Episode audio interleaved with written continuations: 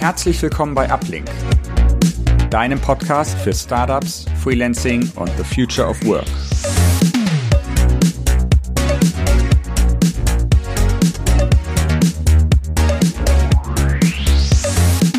Schönen guten Tag und herzlich willkommen zu einer neuen Episode des Uplink Podcasts. Mein Gast heute ist Dennis Kluge von dem Unternehmen Prepend. Hallo Dennis, sehr schön, dass du da bist. Hi Manuel. Wir wollen heute über das Thema Remote First Organizations sprechen. Das heißt Unternehmen, die sich eigentlich von Anfang an entschlossen haben, voll auf das Thema Remote-Arbeit äh, zu setzen. Dennis, kannst du einmal kurz erklären, was ihr bei Prepend macht und wie es dazu gekommen ist, dass ihr ja von Anfang an gesagt habt, wir wollen komplett remote diese Firma aufbauen? Mhm, na klar. Ähm, was Prepend macht, ist eigentlich relativ einfach erklärt. Ähm, man könnte sagen, dass wir eine Agentur sind für digitale Produkte. Das heißt, wir entwickeln für unsere Kunden E-Commerce-Shops, Apps, ähm, Backends, ähm, alles, was dazwischen ist. Und äh, unsere Kunden sind deutschlandweit und vom jungen Startup, was gerade ein MVP äh, entwickelt haben möchte, bis hin zum äh, großen Konzern und all diejenigen, die entsprechend Entwicklungsexpertise brauchen, weil sie die Inhouse nicht mit abbilden können oder halt spezielles Know-how wie Frontend-Entwicklung ähm, gerade nicht haben und dementsprechend halt äh, einen Boost äh, mit brauchen. Und warum wir Remote First sind, ist relativ einfach zu erklären. Ähm, erstens, wir sind Kind der Pandemie, also Prepent ist zweieinhalb Jahre alt, äh, ist gerade Zeiten von Corona geboren. Da hat man natürlich dann auch dann die Flusen im Kopf, mal Neues mit auszuprobieren.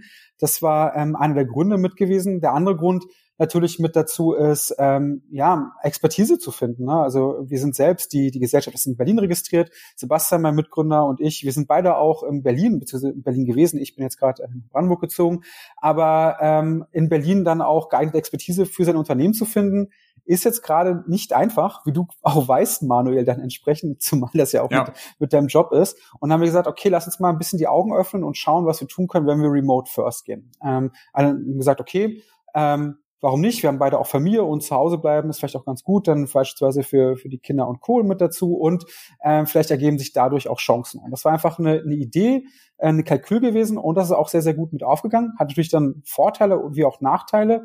Und was das Ganze als Experiment gestartet hat, ähm, hat sich dann bei uns persönlich bei der Prepend als ähm, Erfolgscase herausgestellt.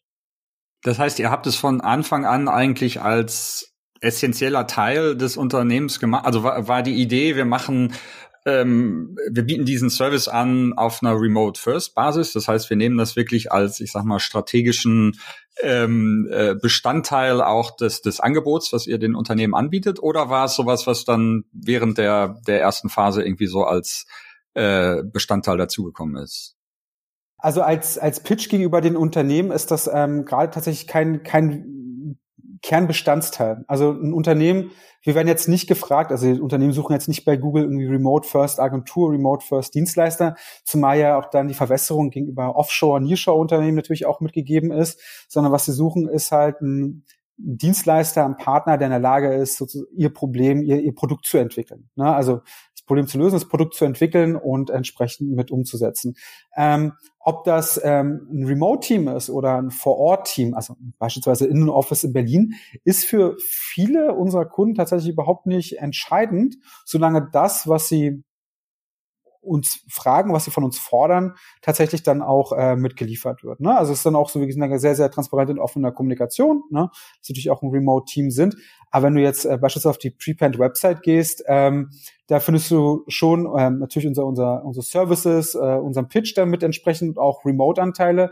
Das ist aber nicht so, dass jetzt ein Markt existiert für Remote-First-Agenturen dann tatsächlich mit dazu.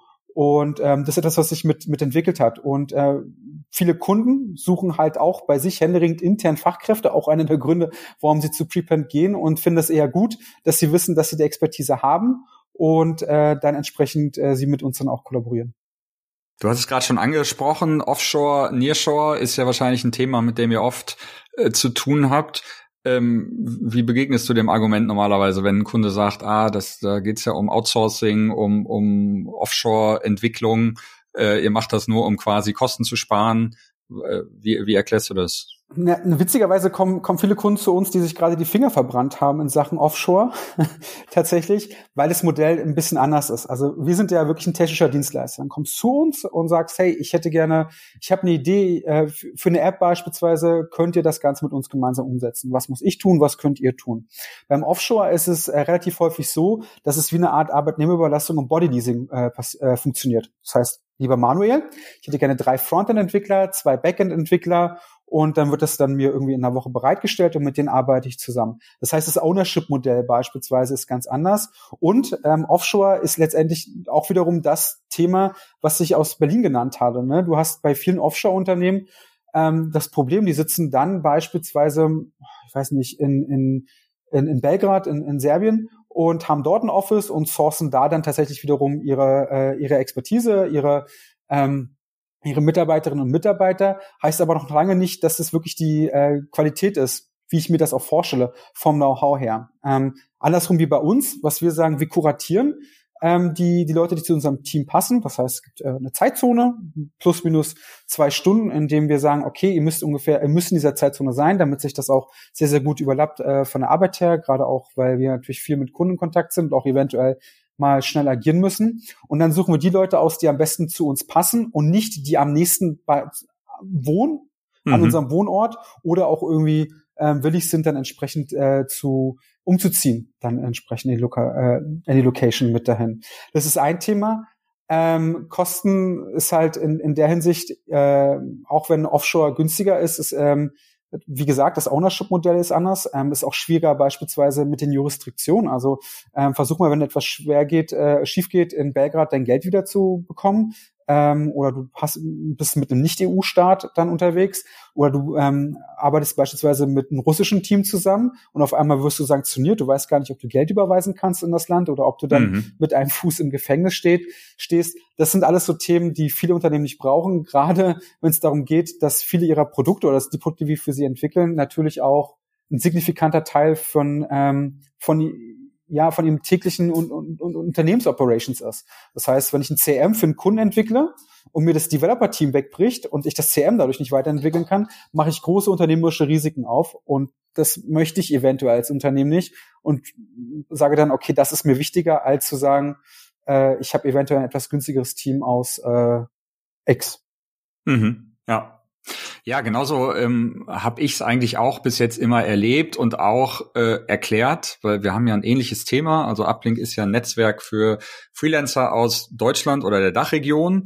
Und da vergleichen natürlich auch viele mit den Freelancern, die man in Osteuropa, in Südeuropa oder noch weiter weg findet, die dann teilweise vom Stundensatz her ähm, ja sehr schnell mal bei der Hälfte liegen von einem normalen Freelancer, der jetzt in Deutschland wohnt.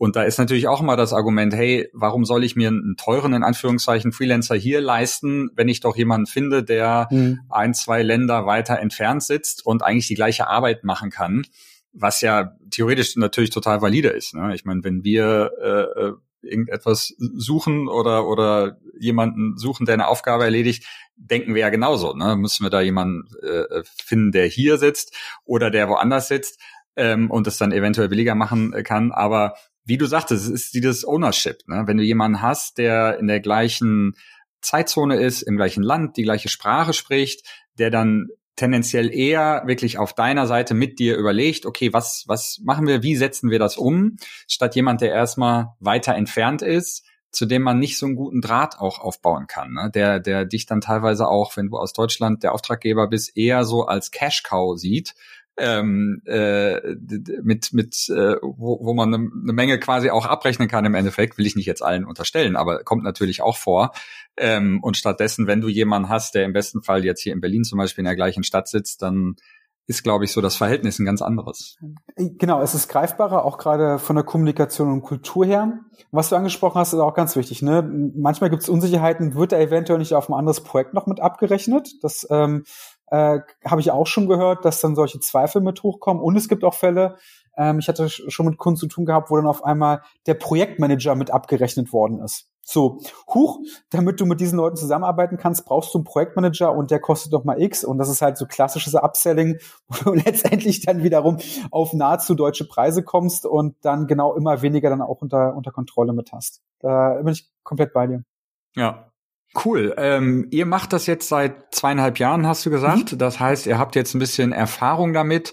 Ähm, war es eine gute Entscheidung? War, war es das Richtige? Wahrscheinlich ja. Ne? Also wenn, wenn, wenn du jetzt noch positiv davon redest und nicht sagst, das war ja völliger Mist, wir bauen das Team doch hier lokal in Berlin auf, dann denke ich mal. Genau, also, also wir haben auch Leute in Berlin, aber eher dann äh, durch, äh, durch Zufall, weil wir da die richtigen Personen gefunden haben. Also wir sind jetzt gerade nicht dabei, äh, einen großen Bürokomplex in Berlin aufzubauen und 20 Leute hier zu heiren und alles dann wieder äh, zurückzuführen in, in, in sozusagen den Heimathafen. Das Ganze im Gegenteil es hat uns super viel ermöglicht. Also wir bleiben dabei, wir werden jetzt nicht dann irgendwie intervenieren, auch wenn jetzt gerade die Corona-Restriktionen zurückgefahren werden. Ähm, es hat uns gerade am Anfang richtig guten Boost gegeben. Und zwar, als es gerade darum ging, ähm, schnell, schnell wachsen zu können und auch das Wachstum zu enablen, ähm, konnten wir gerade durch diese Strategie ähm, sehr, sehr viel Boden und Grund mit gut machen und äh, wir bleiben definitiv dabei. Ne? Es ist was anderes, es ist ein anderes Setting, als wir ständig alle so ganz hörig ins Office gehen, von neun bis fünf dann äh, E-Mails lesen und Code schreiben. Aber ähm, es ist nicht so, dass wir grundlegend an diesem Modell zweifeln. Nein. Jetzt haben wir ja, glaube ich, alle in den letzten zwei, drei Jahren sehr viel über Remote-Arbeit, Vorteile, Nachteile, wer, wer will es machen, wer will es nicht machen. Büros werden wieder eröffnet, ähm, die US-Tech-Firmen beordern alle Leute wieder ins Büro oder dürfen doch zu Hause äh, arbeiten. Ähm, aber ich finde mal eure Perspektive als wirklich Unternehmensleiter, sage ich jetzt mal, ganz mhm. interessant. Ähm, Gab es Sachen, die für euch nicht offensichtlich waren? Also ihr habt euch ja äh, eindeutig am Anfang hingesetzt, habt gesagt, wir wollen das machen, wir sind da nicht so reingerutscht. Aber gab es Sachen, die ihr so in den letzten Jahren gelernt habt, wo ihr sagt, das, das äh, hätten wir von Anfang an überhaupt uns nicht denken können, sondern das äh, muss man wirklich durchleben sozusagen, um, um es zu lernen? Ja, absolut. Na klar, am Anfang ist es irgendwie ein total theoretisches Konstrukt, egal für ein junges Unternehmen oder beispielsweise ein Mittelständler, der sagt, okay, ich muss jetzt irgendwie remote anfangen zu denken und auch äh, zu operieren. Es sind so äh, viele Dinge, die sich durch, durch das Unternehmen ziehen, wo, äh, wo sich die Perspektive ein bisschen dreht. Ähm, eine Sache ist beispielsweise das Hiring. Also wenn ich sage, ich ähm, ziehe jetzt einmal geht, durch die Zeitzone und nicht durch die Länder dann tatsächlich, ergibt sich natürlich die Möglichkeit, dass dann auf einmal ähm, wesentlich mehr Leute sich bewerben können und das Ganze auch tun. Das heißt, ähm, es ist nicht so, dass man jetzt äh, irgendwie bettelnd, äh, bettelnd äh, durch LinkedIn läuft und Le Leute äh, kalt akquiriert, sondern es ist tatsächlich so, dass wir sehr, sehr viele Bewerbungen bekommen auch, also jetzt ein Beispiel, wir heiern jetzt gerade auf eine Position und haben innerhalb von äh, zwei Tagen 100 Bewerbungen bekommen.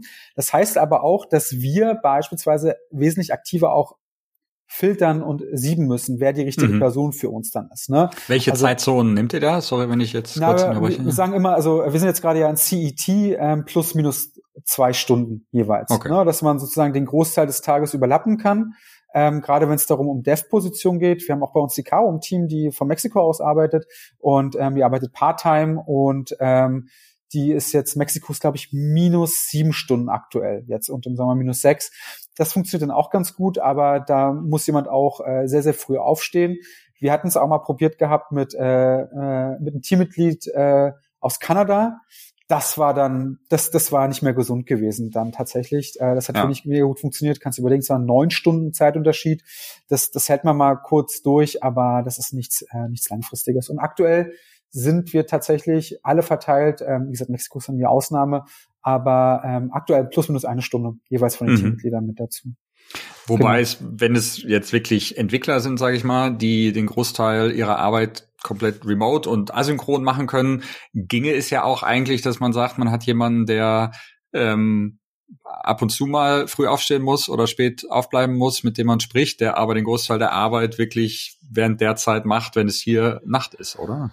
Ja, genau. Also das, das das könnte man schon tun. Das haben wir bis jetzt noch nicht äh, experimentiert. Die Frage ist dann immer so, jetzt ist natürlich dann die, die, die, die, ähm, die Perspektive von der Geschäftsleitung her.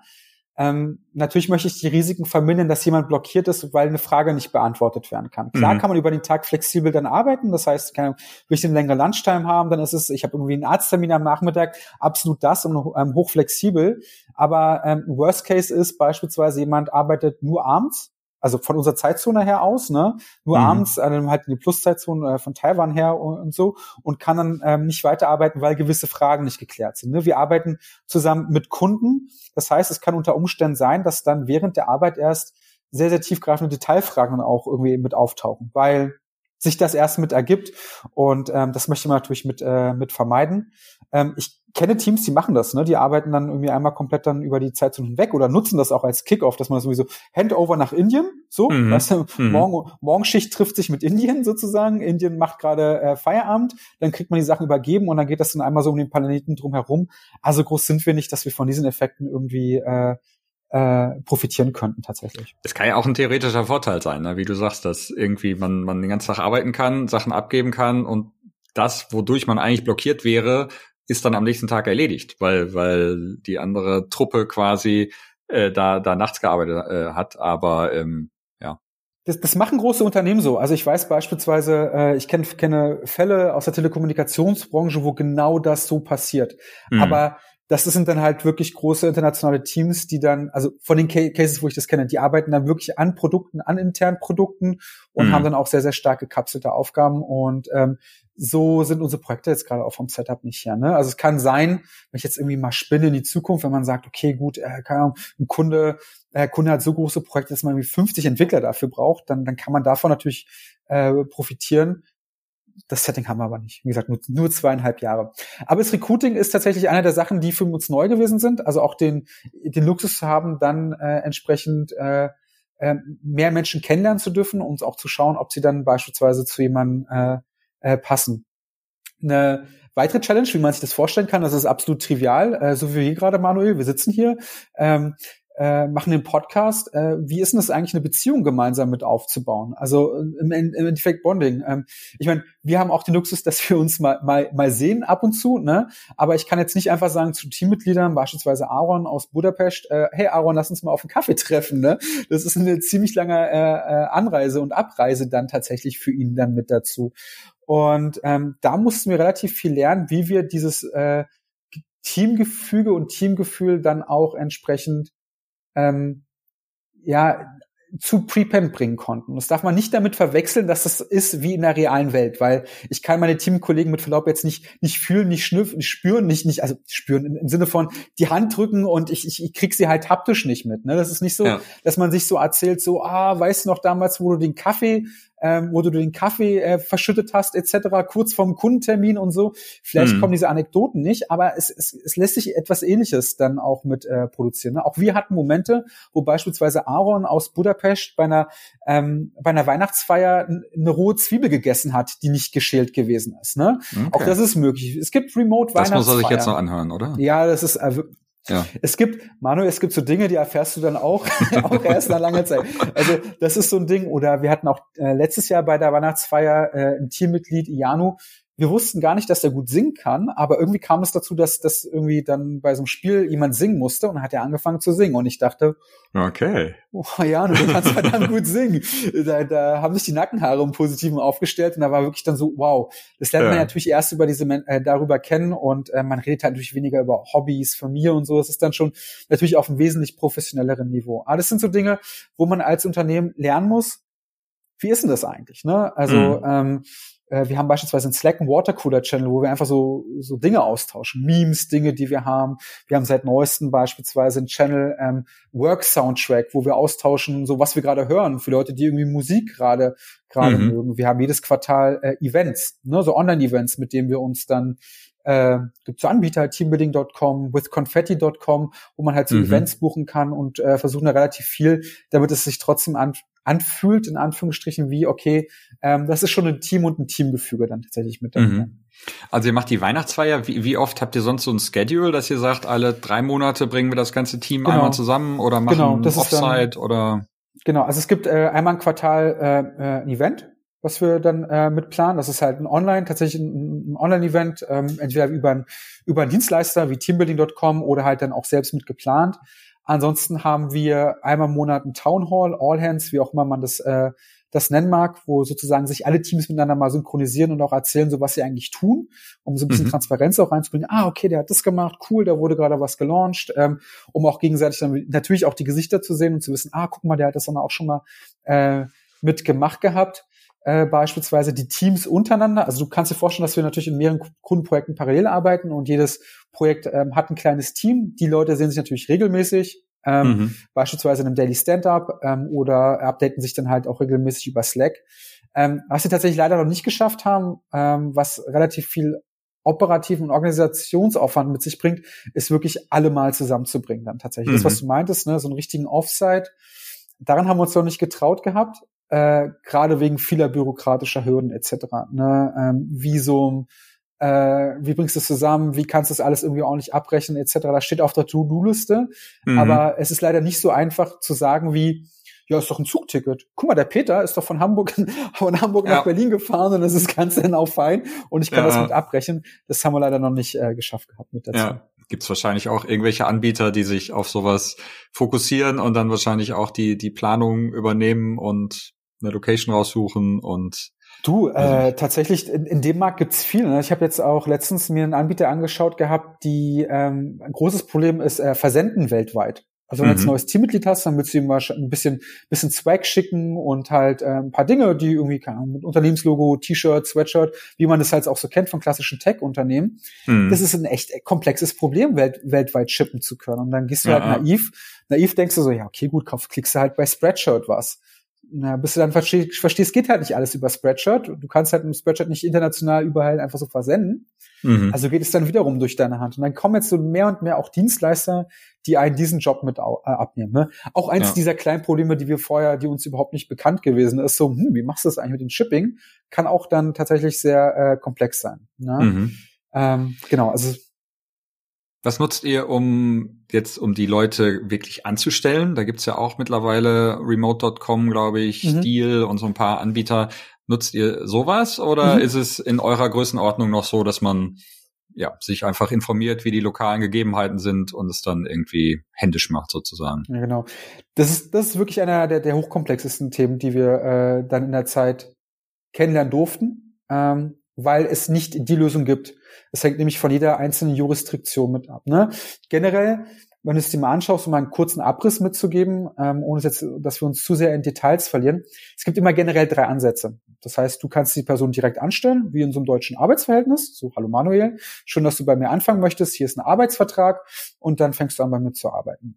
Es geht tatsächlich auch, dass ich jemanden internationalen deutschen Arbeitsvertrag gebe, und dann beispielsweise, also es geht theoretisch, äh, Manuel, du ziehst jetzt nach Frankreich, hast halt deinen Lebensmittelpunkt, dann kann ich tatsächlich jetzt dir auch einen deutschen Arbeitsvertrag geben. Nur muss ich dann letztendlich über die so äh, sozialen Sicherungssysteme in Frankreich abführen. Ne? Da gibt es dann Sozialversicherungsabkommen, gerade mhm. zwischen den EU-Staaten, dass ich sozusagen dann in deine französische Rente mit einzahle und deine französische Arbeitslosenversicherung tatsächlich mit dazu. Das mhm. ist ähm, Nummer eins. Nummer zwei, was du meintest dann mit remote.com, das sind ja so klassische Employer of Record Services. Das heißt, dort wird über einen Mittelsmann oder ein Mittelsunternehmen dann eingestellt. Mhm. Remote.com macht das ganz clever. Ähm, die kommen ja, die Gründer von GitLab, das ist ja einer der weltweit größten Remote First Organisationen mit über 1000 Angestellten, die gründen äh, in einzelnen Ländern Companies und mhm. dann werden die Personen bei dieser Company angestellt und dann hat man einen Vertrag mit dieser, mit Remote.com und dann wird sozusagen sämtliche Weisungsbefugnis an uns übertragen.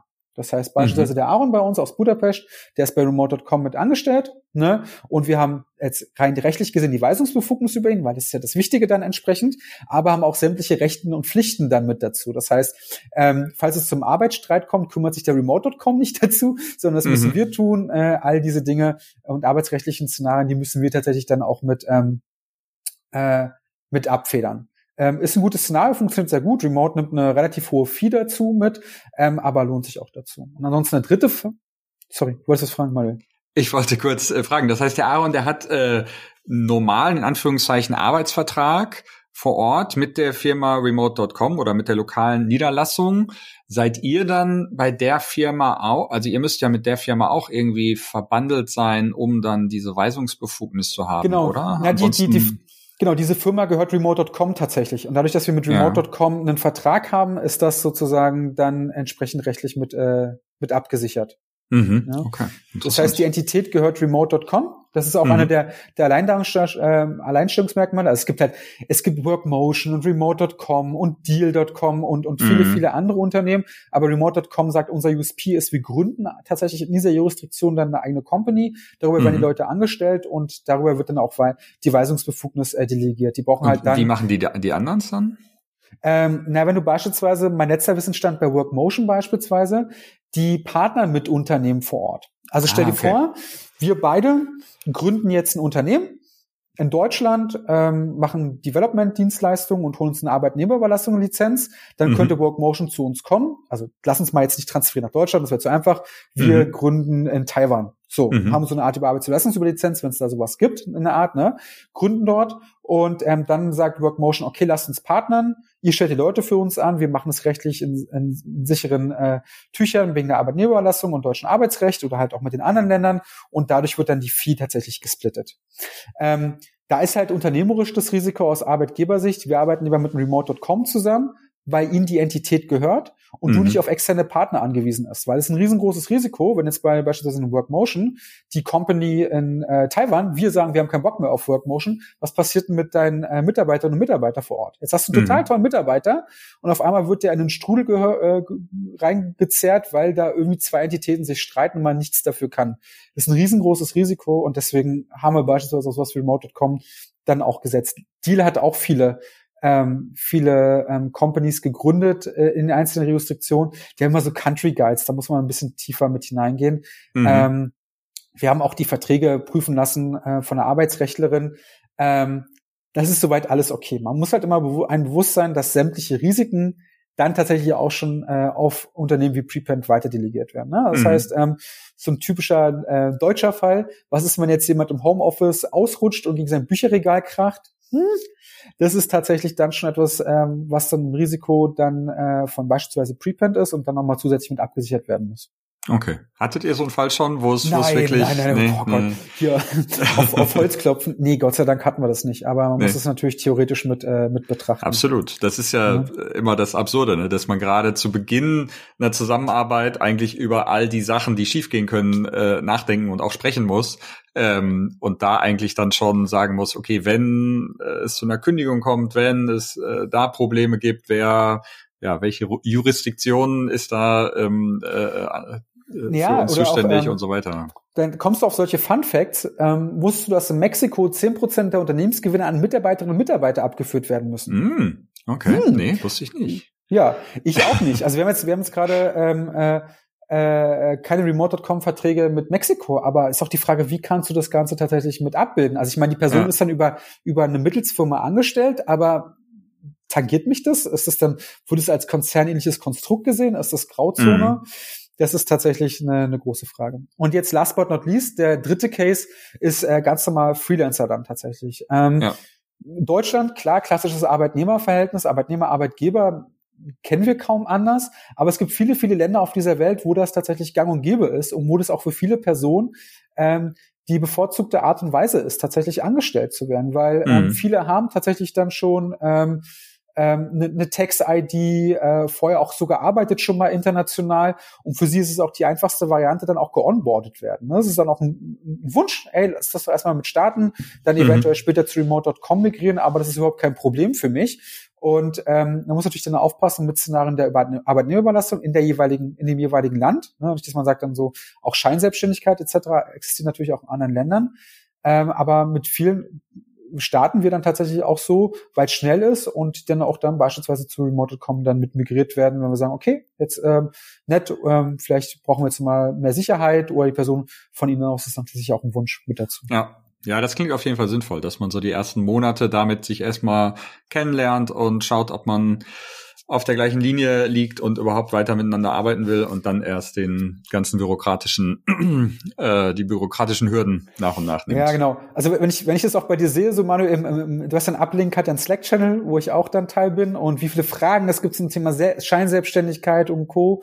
Das ist ja schon ähm, harter Tobak und viel Risiko auch für Freelancerinnen und Freelancer. Ich ja. habe zumindest die Wahrnehmung, äh, dass es natürlich dann in anderen Ländern mehr gang und gäbe ist und der, An der Anteil der Freelancerinnen und Freelancer anders ist und es auch unter Umständen da weniger Probleme gibt als äh, fünf Sechstel Regel, wie lange darf ich noch eine Rechnung schreiben, war ich jetzt weisungsbefugt, ist es okay, dass Stundenlisten ja. abgenommen werden, etc. und diese Dinge.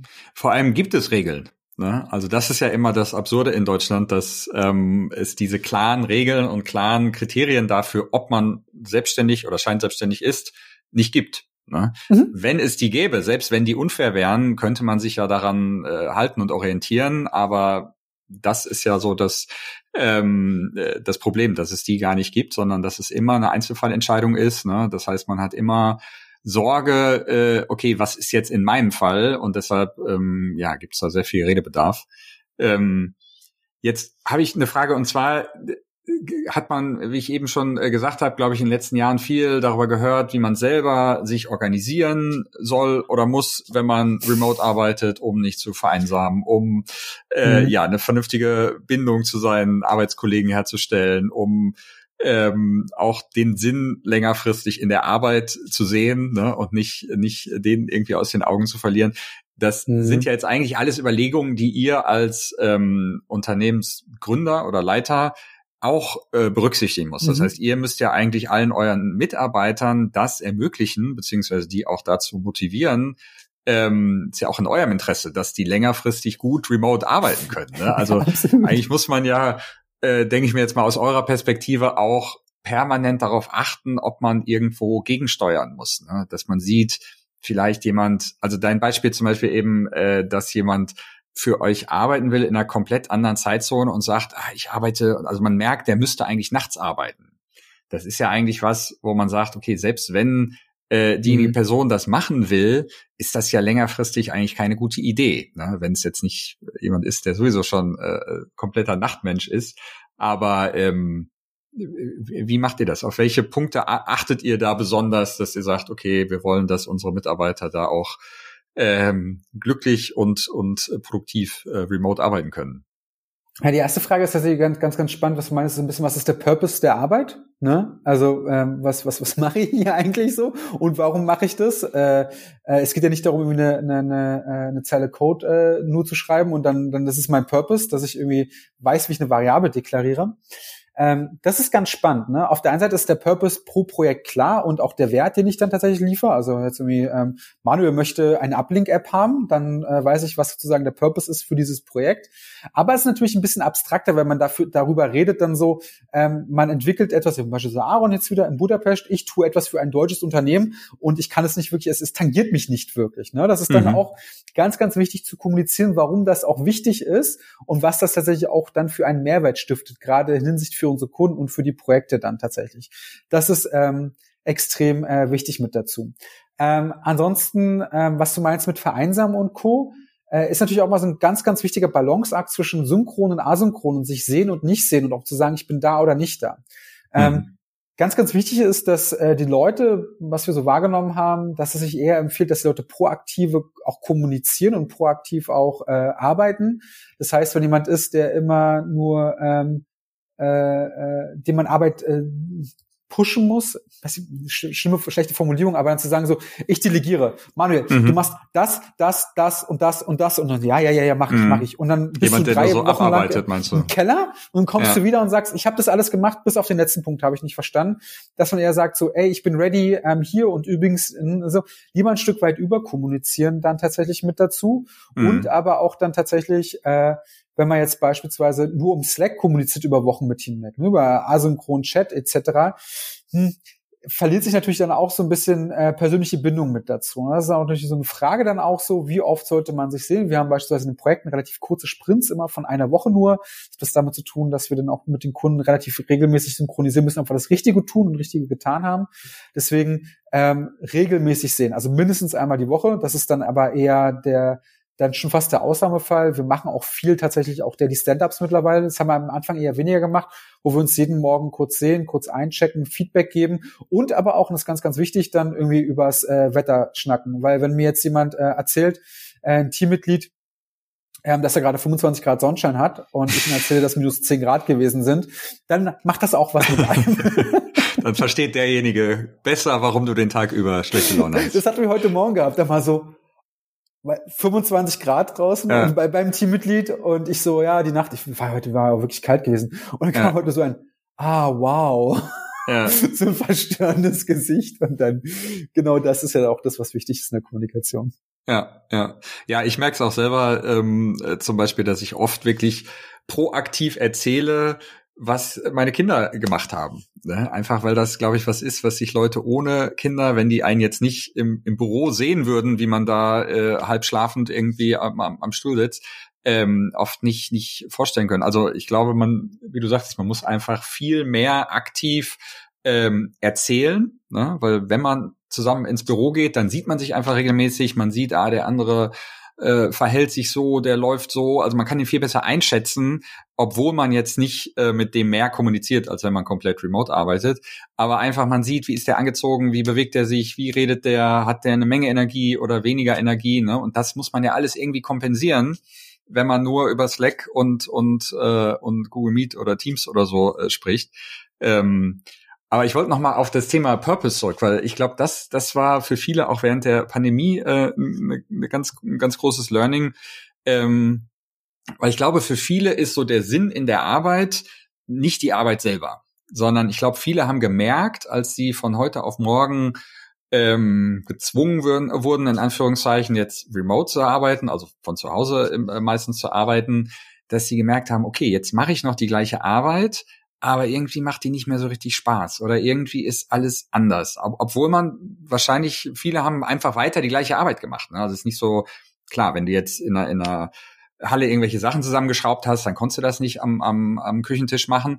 Aber ich glaube, viele haben gemerkt, hm, okay, was mir eigentlich an dieser Arbeit oder an diesem Unternehmen wirklich gefallen hat, war halt das ins Büro gehen, die Kollegen mit den Kollegen zusammenarbeiten und die, wenn man es dann auf die eigentliche Arbeit nur noch reduziert, ne, also wirklich nur noch das, was, was erledigt wird, ähm, ich glaube, da ist vielen klar geworden, äh, dass viel mehr dazugehört, dass man einen Job richtig cool findet, als die eigentliche Arbeit. Also für uns vielleicht nicht, weil ich selber äh, äh, ja fokussiere mich auch so auf die Arbeit und habe auch immer remote gearbeitet ne? und gerade als Freelancer lernt man das irgendwie zu schätzen.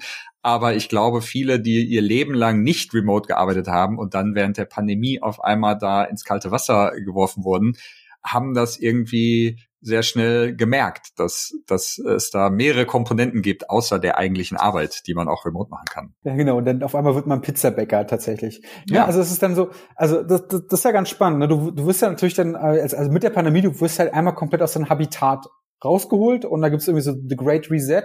Und jetzt muss ich dann versuchen, dann irgendwie ähm, das neue, äh, mich neu zu nivellieren. Und es geht ja halt nicht nur für das Individuum selbst, für den Arbeitnehmer, Arbeitnehmer, Arbeitnehmerin, sondern auch für das Unternehmen selbst. Ne? Und es gibt halt tatsächlich so nee, ich sage jetzt gar nicht, ich predige gar nicht Remote Work, sondern es passt jetzt gerade einfach zu Prepend und auch gerade zu der Situation. Ich weiß auch nicht, ob ich eventuell in zehn Jahren wieder in einem Büro sitze, weil ich Bock habe dann drauf hier. Aber vielleicht ist es dann ein Coworking Space, den ich hier gegründet habe und habe halt Bock auf andere Leute mal um mich herum. Ne? Weil ich bin jetzt mhm. gerade im Wohnzimmer. Vielleicht sage ich dann auch irgendwann, ja, jetzt vereinsame ich dann hier oder so oder keinen Bock mehr auf äh, auf nur Slack dann. Ne? Das, das, das, das ist natürlich dann immer auch eine Momentaufnahme mit dazu. Ähm, klar, wenn du jetzt irgendwie dann auf einmal realisierst, du hast den ganzen Tag nur Briefe abgestempelt und eigentlich, das ist eigentlich die, die tolle, Ka ich verschwitze es jetzt mal ganz, also die tolle Kaffeemaschine und auch irgendwie tolle ähm, Kolleginnen und Kollegen, die sind mir fern. Klar, mhm. geht dann dein Wert der Arbeit ähm, dann entsprechend mit verloren. Und das ist, was ich meinte. Ne? Also bei uns ist das jetzt auch, ähm, ähm, ich würde sagen, wesentlich professioneller. Ne? Du, du, wir haben halt nicht den Kaffeeschnack oder irgendwie sowas. Ne? Es ist dann, es wird sich sehr, sehr stark auf die Projekte äh, fokussiert. Es ist klar, für welchen Wert wir liefern für die Kunden. Das kann man natürlich dann diskutieren. Ist es jetzt gut? Dann, äh, weiß nicht, äh, ähm, äh, ist es jetzt, äh, verändert es die Menschheit das Projekt für einen Kunden oder nicht? Na, aber es hat, es hat einen Purpose dann entsprechend. Mhm. Ne? Das ist dann, dann, dann, dann schon mit dabei. Äh, viele haben beispielsweise auch keinen Commute. So, also mhm. ich, irgendwie, ich fahre ich fahr zur Arbeit hin und her und das kann man natürlich dann, ähm, viele Menschen mögen das zur Arbeit zu fahren, weil man kann sich einfach mal sich in den öffentlichen, wenn sie mal pünktlich kommen in Berlin, dann habe ich auch mal irgendwie Zeit für mich und ein Buch zu lesen. Ähm, mhm. Ähm, ich weiß nicht, wie das ist bei dir, Manuel, aber wenn die Kinder reinkommen, ich habe auch Meetings, wo meine Tochter reinkommt, ja. dann heißt es Papa, ja, egal ja. was. Und dann auch wirklich den Abstand zwischen Arbeit und, äh, und Privaten. Äh, ich würde mir auch manchmal wünschen, so Laptop zu und einfach mal 15 Minuten einfach Nee, aber mhm. dann stehen schon mal andere Sachen mit an. Ne? Das ist dann so, wo man sich dann äh, entsprechend mit nivellieren muss. Ähm, und was du vorhin auch so schön meinst, ist ganz, ganz spannend. Ne? Auf einmal sagen die Tech-Companies, gerade die großen, die es könnten, so, bitte wieder zurück ins Büro. Ja. Alle bitte wieder zurück jetzt hier. Ja. Unbedingt, unbedingt. Und ich glaube tatsächlich, bei vielen ist es halt äh, äh, ein Kontrollverlust, den sie, den sie befürchten. Das ja. ist einfach meine Interpretation. Ähm, man kann halt einfach nicht mehr so gut kontrollieren und messen, wie gut und produktiv die Leute sind, obwohl mhm. es eigentlich gute Varianten und Möglichkeiten gibt, auch zu verstehen, ob man jetzt einen Fortschritt gemacht hat in einem Projekt oder nicht, wie man sich das wünscht. Ja. Aber viele Unternehmen machen, machen genau das. Ne? Und dann hast du halt dann wieder 20 Stunden die Woche, auch hier wieder ein bisschen überspitzt vielleicht, wenn du dann schön S-Bahn fahren kannst. Ja. Ich glaube, es gibt halt auch viele äh, Leute, die jetzt so im, im Management, ne, auf irgendeiner, außer auf der ganz höchsten Ebene, die, die verstehen das vielleicht und, und deren Motivation ist auch, einfach die Produktivität zu ermöglichen. Aber ich glaube, es, es äh, gibt oder gab auch sehr viele Positionen, wo dieses äh, ich gucke jetzt, was mein Team, meine Mannschaft mhm. macht und mhm. helfe denen und mhm. bin da, wo das einfach ein großer Teil derer Arbeit, deren Arbeit war.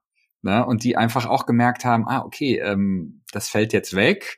Wie du sagst, es gibt andere Möglichkeiten, das zu machen, aber das mhm. erfordert mhm. ja auch wirklich auch ein schnelles Umdenken und dass man das äh, sich, sich da so mhm. reinwirft.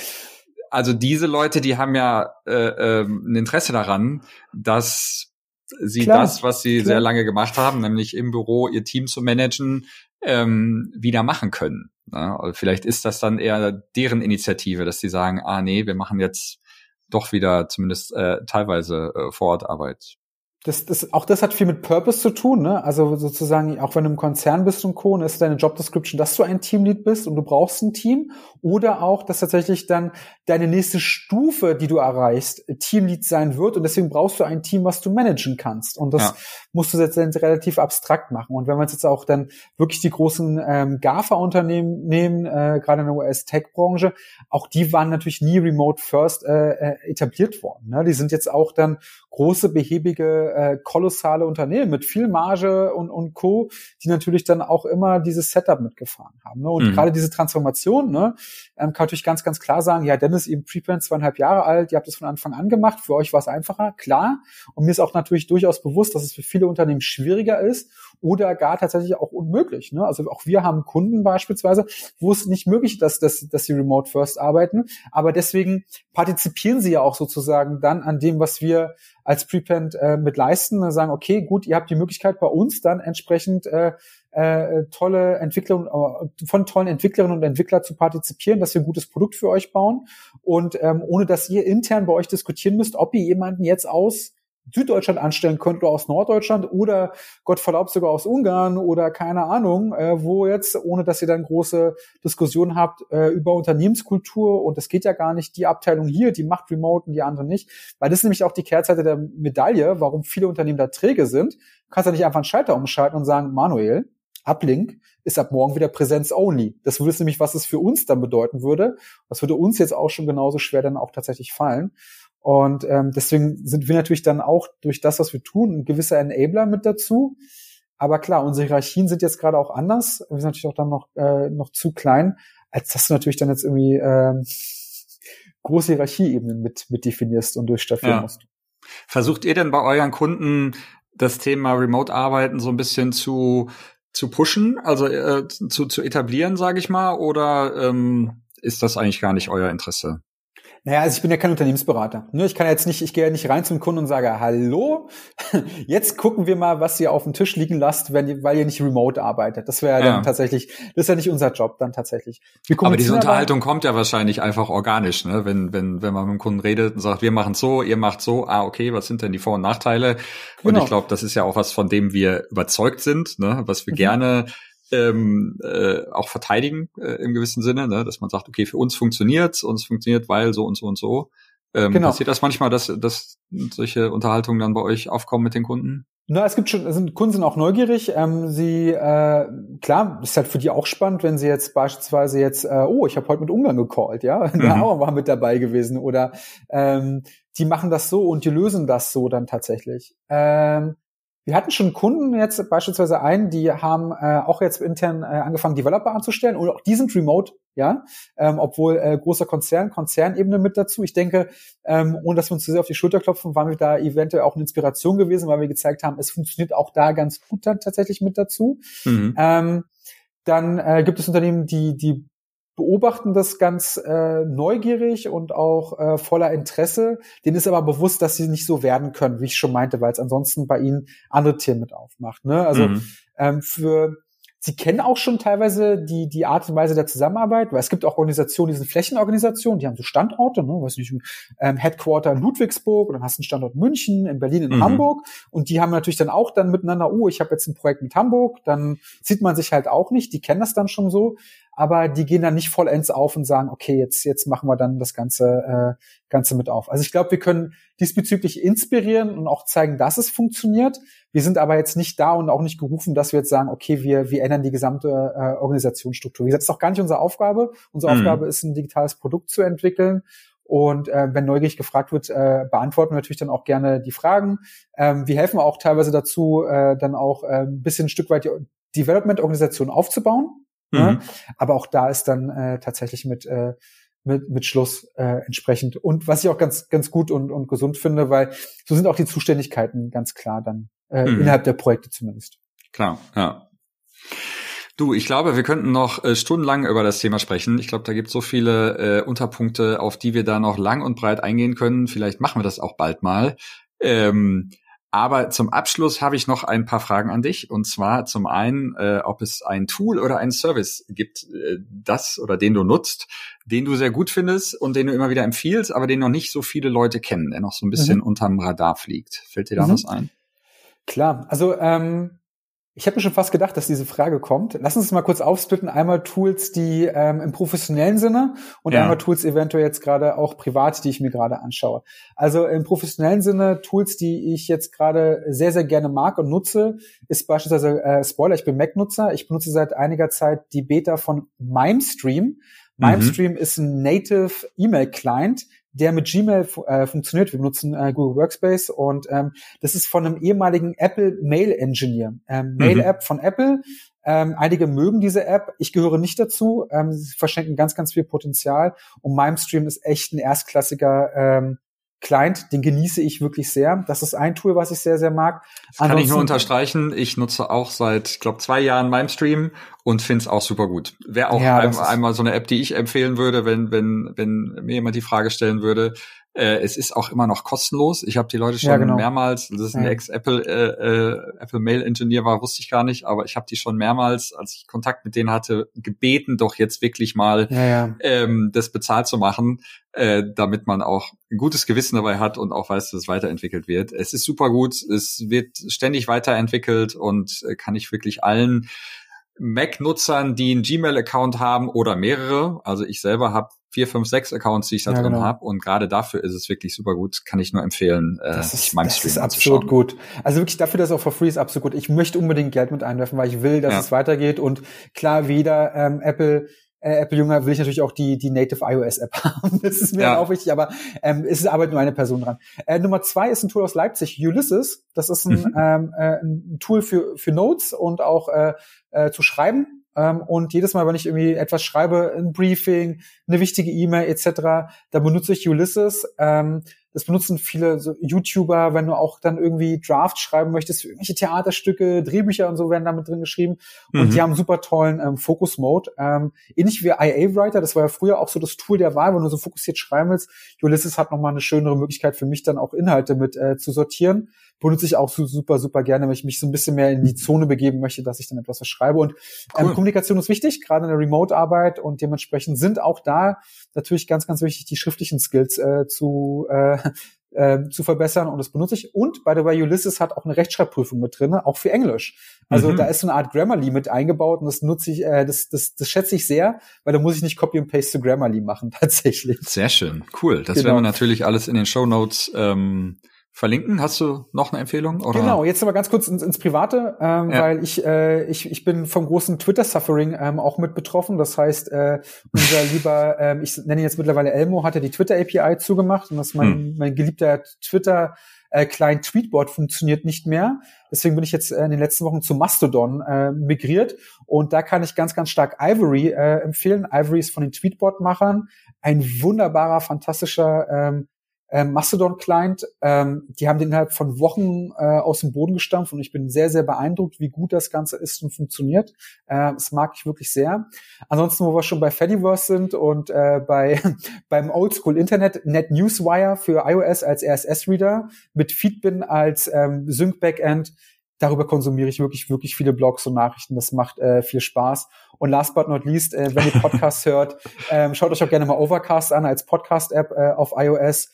Ähm, hat eine total tolle Audio-Engine, ist von einem Indie-Developer, Marco Arment, der hat äh, Instapaper gemacht, äh, der hat auch, er war Tumblr äh, initial mitentwickelt. Darüber macht es auch sehr, sehr viel Spaß, beispielsweise einen Uplink-Podcast zu, äh, zu abonnieren und auch zu konsumieren, was ich auch tue. Sehr schön. NetNewsWire nutze ich tatsächlich auch mit NewsBlur als, als ja, Backend sozusagen. Ist auch web-based, ist eher so ein Power-Tool. Also äh, man kann sich davon schnell so ein bisschen überfordert fühlen, aber ich bin irgendwie vor Jahren darauf hängen geblieben und ähm, ja, aber NetNewsWire ist auch ein sehr schöner macOS-Client dafür. Und ähm, das Tolle ist, NetNewsWire ist äh, komplett Open Source, äh, mhm. wenn man gucken möchte. Und der Brand Simmons, der ähm, federführend NetNewsWire äh, entwickelt, der ist, der ist wirklich so ein echt ein alter, alter, alter, alter Hase. Also er hat irgendwie Mars Edit auch entwickelt. Das war so ein Blogging-Editor äh, mhm. für WordPress und Co. Der arbeitet gerade für Audible äh, äh, bei Amazon in Seattle. Und der weiß wirklich, wirklich, was er tut. Also den kann man auch abonnieren, das geht runter wie Butter. Wirklich ein, ja. ein ganz toller Mensch.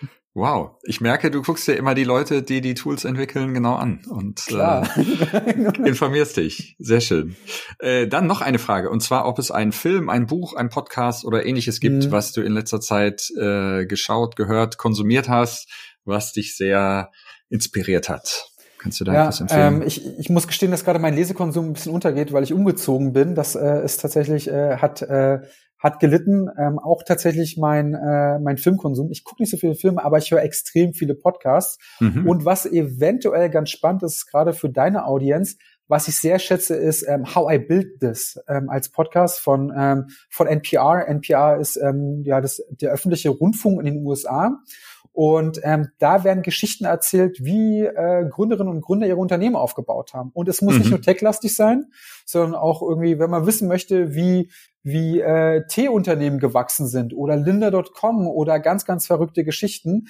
Das sind autobiografische Erzählungen von Leuten, wie sie ihre Unternehmen gegründet haben. Und es mhm. ist genauso, wie das Leben es äh, schreibt. Und Guy Raz, der, ähm, der Host der Show, ist ein sehr, sehr empathischer und neugieriger Mensch. Der macht eigentlich aus dem Format das, was es ist. Und das ist, das ist einfach so, du gehst in eine Kneipe, setzt dich hin mit Onkel Guy und hörst einfach zu, wie er mit jemandem redet. Und das ist einfach fantastisch toll. Also ja. das ist etwas, was ich sehr, sehr mag ähm, und auch allen mit empfehlen kann. Und was ich auch sehr genieße, jetzt mal komplett ab von irgendwie Business Bubble und allen drum und dran, was ich auch sehr, sehr gerne höre, äh, sind beispielsweise ATP, Accidental Tech Podcast, ist für die ähm, Apple Bubble was ganz, ganz interessantes. Oder, mhm. falls ihr gerne Brot backt, ähm, plötzlich Bäcker, ähm, das ist vom Plötzblog, einer der bekanntesten Brotblogs in Deutschland, äh, ein Podcast, äh, auch sehr, sehr eindrucksvoll, wie Leute sich halt sehr, sehr tief dann mit diesen äh, Materialien beschäftigen und auch interessante Sachen aufmachen. Äh, ja. Beispielsweise, ähm, ich empfehle wirklich mal sowas auch reinzuhören. Da ging es jetzt letztens ganz, ganz viel um äh, Meisterzwang im Handwerk in Deutschland. Mhm. So, das erwartet man jetzt nicht von einem Brot-Podcast, aber Bäcker sterben. Und jetzt fragt man sich, Fachkräftemangel, wir brauchen Entwickler. Stell dir vor, mhm. wir haben für Entwickler Meisterzwang. Du brauchst ein Maß, um Entwickler zu werden. Brauchst mhm. das wirklich? Und welche Bedingungen braucht man eigentlich, um Handwerk betreiben zu können? Also wenn man natürlich Softwareentwicklung auch als Handwerk mit betrachtet, mhm. was ist denn das? Stell dir, stell dir mal vor, du, wir müssten zu einer Innung gehen und zu sagen, hallo liebe Innung, ich mhm. bin's der Dennis ich habe studiert, darf ich programmieren? Und die Innung sagt nein. Ich würde gerne so. professionell programmieren. Interessantes Thema, habe ich noch nie drüber nachgedacht. Also ja, naja, klar, man klar. weiß das so irgendwie, dass es für, für bestimmte Sachen so einen Meister braucht, ne? Aber ähm, im, im, im Rahmen, wie du sagst, von Fachkräftemangel oder generell Arbeitskräftemangel in vielen Bereichen, ähm, super spannend. Aber ich wusste selbst nicht, dass es Brot-Podcasts gibt. Deshalb ähm, habe ich eine Menge gelernt. Nicht schlecht.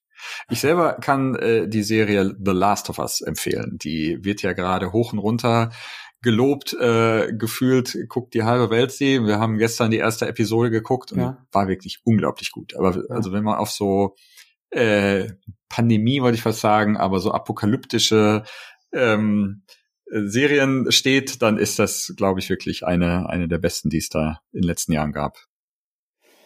Ähm, was mich auf Netflix jetzt noch beeindruckt hatte, ich kenne den Titel nicht ganz genau. Das war eine Doku gewesen. Ich glaube, sie heißt The Man um, Who Wanted, Wanted to See All.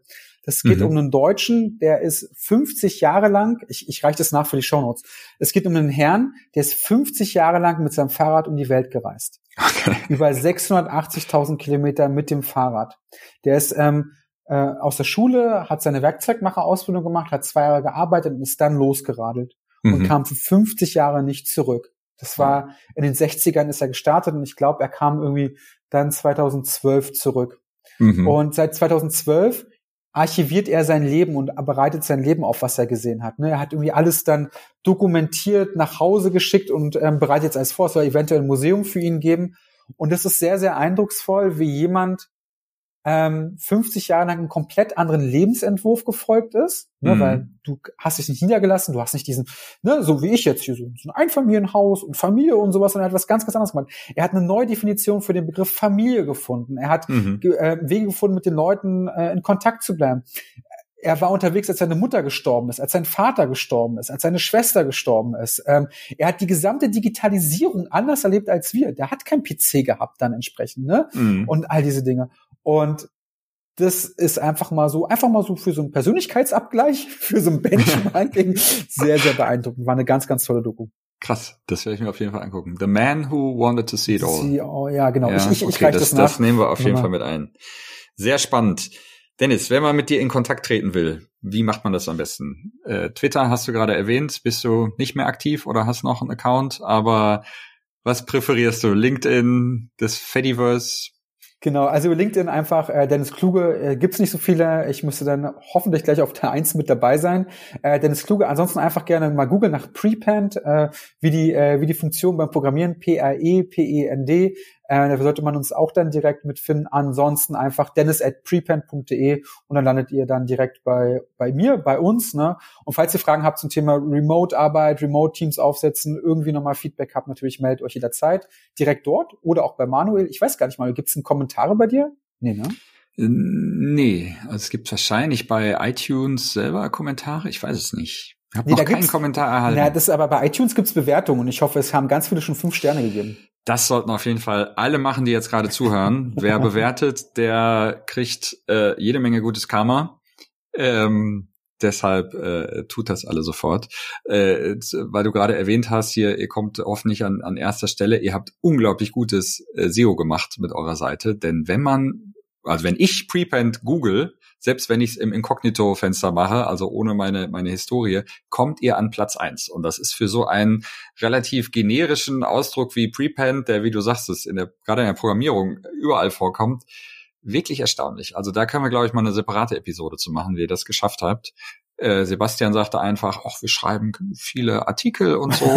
ja, aber genau. ich glaube, da steckt mehr dahinter. Ich glaube, das seid ihr strategisch angegangen. Schwarz, schwarze Magie. Gerne auch ja. über eine Folge, äh, Folgeepisode können wir da ein paar Einblicke machen, was wir da noch tun, äh, genau, Absolut. um solche Dinge zu erreichen. Werden wir machen. Super, vielen Dank für das Gespräch. Danke ich wünsche dir alles Gute. Wir werden es auf jeden Fall, glaube ich, äh, nochmal wiederholen ähm, zu verschiedenen anderen Themen. Ich habe das Gefühl, wir können zu sehr vielen Themen da sehr viel erzählen. Aber erstmal alles Gute und bis bald. Bis bald, Manuel. Vielen Dank für die Einladung. Tschüss. Ciao, ciao. Das war's für diese Episode. Wenn du selbst einmal in unserem Podcast zu Gast sein willst oder jemanden kennst, der darauf Lust hätte, schreib uns einfach eine E-Mail an hello at uplink.tech. Das ist uplink.tech. Außerdem würden wir uns natürlich sehr freuen, wenn du uns eine kurze Bewertung für unseren Podcast hinterlässt das ist ganz einfach auf iTunes möglich oder auf der Webseite ratethispodcast.com slash uplink. So long und bis zum nächsten Mal.